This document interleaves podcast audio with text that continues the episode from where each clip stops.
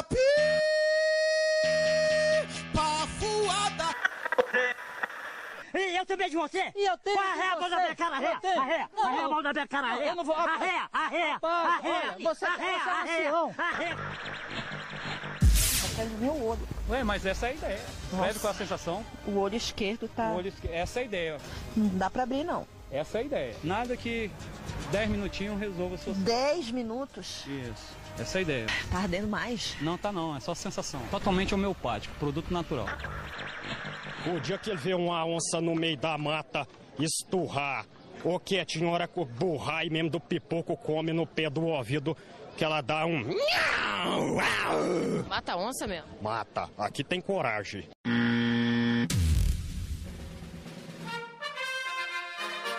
Então bora começar?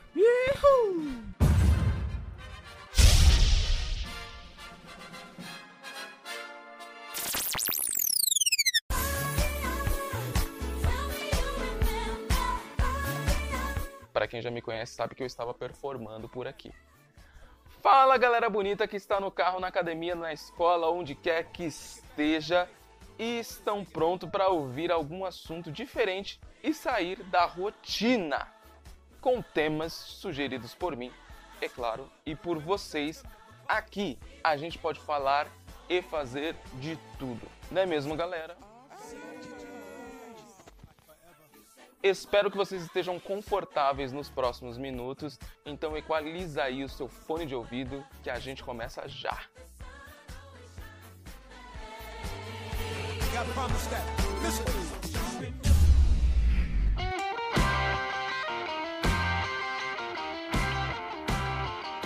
Só parece que eu vou entrar em contradição com o episódio 2, mas não. A teoria da coxinha vai muito além disso e vocês vão saber o porquê. Na verdade, lá no episódio 2, o que eu dizia é o seguinte: se você ficar inventando muita moda, tudo bem, pode inventar. Mas como você tá em galera, vê se alguém ali no meio está disposto a embarcar nessa furada com você. Entendeu? Não vai fazer sozinho, você tá de galera, mano. A teoria da coxinha serve para quando você vai fazer seus rolês sozinho, que eu faço muito. Não sei se você faz. Se você faz, a teoria da coxinha vai servir muito para você. O que é a teoria da coxinha? Como eu cheguei no nome coxinha? Eu sou uma pessoa que gosta de experimentar o novo a todo momento, gosto de experiências novas. É, não tá sempre mudando, mas sempre experimentando uma coisa nova para tentar melhorar, né? Não quer dizer que eu sempre melhore, né? É, o próximo passo pode ser ruim, pode ser bom, mas o importante é que você dê o próximo passo. O que acontece? Eu percebi que eu gosto muito de coxinha. Eu não sei você, mas eu gosto de coxinha. É, mas no Brasil existe, não existe somente coxinha. Temos coxinhas, temos quibe, que eu gosto bastante, temos aqui empanados, temos risole, temos. É, que mais? Vai, deixa eu tentar lembrar aí. Bom, temos tudo isso daí. O Brasil é, é, é a terra da variedade. Se você quer variedade em salgado, você está no lugar certo. E o que acontece? Eu percebi que todo lugar que eu ia, o prime a primeira coisa que eu comia era coxinha. Festa, não sei o que, reunião, confraternização, não sei o que, não sei o que, coxinha, dá-lhe coxinha. E isso não abria espaço para eu comer os outros salgados. Só que acontece, quando eu estava em casa na semana, de boa, tal, tudo mais, o que, que tinha disponível primeiro? Eram os empanados, os enroladinhos, os bolinhos, os quibe? Não. Se eu quisesse, eu vou ali na esquina e compro uma coxinha. Então eu acabei percebendo o seguinte: o que mais tem de disponível era coxinha. E quando eu tinha a oportunidade de comer outras coisas boas, eu continuava comendo a coxinha. Eu falava, aí foi quando me caiu a ficha. Eu falei, peraí, eu vou fazer o seguinte: quando eu estiver nas outras festas, estiver fazendo alguma outra coisa, eu primeiro vou experimentar os outros. E aí, se eu gostar, eu continuo. Se não gostar, eu vou pra minha, minha linha de base, que é a coxinha, cara. E isso eu trago não só pra coxinha, eu trago para as outras áreas da minha vida. Sempre que eu tô fazendo alguma coisa, eu sempre eu sei que eu vou fazer aquela coisa. Mas quando eu percebo que eu já tô naquela rotina, eu já percebo, opa, peraí, ah, vamos encaixar a teoria da coxinha. Eu preciso de novos experimentos. Se der errado, eu volto para minha linha de base. Seja lá o que você for fazer na sua vida. Então, se você for uma pessoa rotineira, que rotina é bom, é, rotina é bom. A rotina tem um, o pessoal coloca muito pejorativo a palavra rotina, mas pelo contrário, o cérebro precisa de descanso, o cérebro precisa de energia. Então por isso que ele escolhe as, as, as decisões mais fáceis.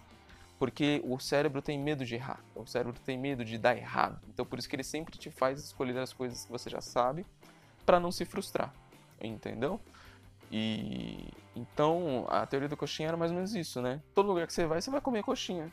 Pô, cara, tem tantas outras coisas boas para experimentar se der certo, mano, você acabou de achar alguma coisa nova além da coxinha. Se der errado, volta pra coxinha. Não tem nada demais além disso. Eu vou. Eu acabei lembrando aqui. Tem uma historinha de um professor meu que ele foi. Há muito tempo ele não, ele não encontrava um colega dele. E eles decidiram ir no McDonald's, que sempre eles iam no McDonald's. E eles sempre pediam o número 1, um, que é o, eu não sei, é o Big Mac, isso, é o Big Mac, eles sempre pediam um Big Mac. Uh, conversa vai, conversa vem, Big Mac chegou, foram pra mesa comer, tal, tudo mais, começaram o bate-papo. No meio do bate-papo, sabe o que aconteceu? Esse meu amigo tinha pedido o lanche Ultra Mega Blaster lá no dia. E esse colega dele, ao invés de pedir um lanche semelhante ao dele, pediu, igual nos últimos encontros, nos, na, nos tempos da Brilhantina, o número 1. Um. Beleza. Na hora que eles começaram a trocar ideia, ah, só um minutinho que eu vou ter que pegar mais um lanche. Tá bom, vai lá. Aí ele foi lá, pegou mais um número 1. Um. Exato. Voltou, começou a trocar ideia, que bababá, que não sei o que, tempos da brilhantina, brombril, que não sei o que, bababá, whisky sachê. Ah, só um minutinho, que eu preciso pegar mais um lanche foi lá e pegou mais o quê? O número 1. Um. Trocando ideia, pá, e o Corinthians o São Paulo, que não sei o que, ah, teoria da compilação, terra plana, bababá, babá. Só um minutinho que eu preciso pegar mais um lanche. Aí, ó. Tá bom. O que, que ele fez?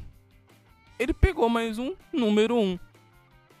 Isso foi o meu amigo me contando eu já estava já agoniado só de ele contar. Eu imagino ele no dia lá na situação. Porra, maluco, você não tá vendo que esse barato não, não cabe mais em você? Você tá vendo que você tem que dar umas 4, 5 voltas pra, pra encher e eu aqui tô sentado com um único lanche?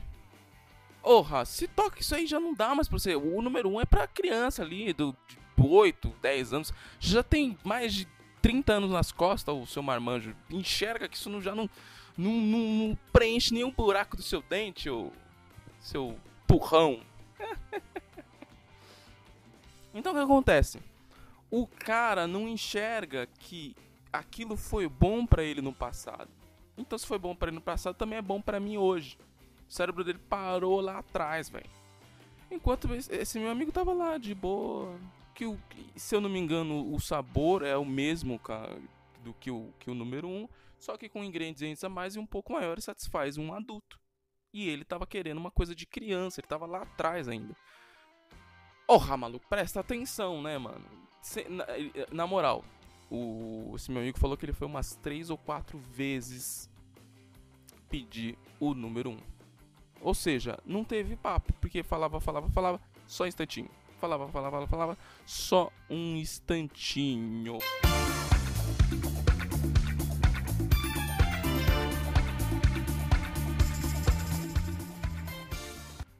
Com essa historinha a gente pode deduzir que, velho, tem coisas que não vai mais encaixar na gente, não vai mais encaixar em você. Talvez porque você vai conhecer pessoas novas, você vai conhecer lugares novos. E, a tecnologia tá aí, aí ajudando a gente a, a conhecer o mundo em todo. Então não é errado você criar novos gostos, sabe?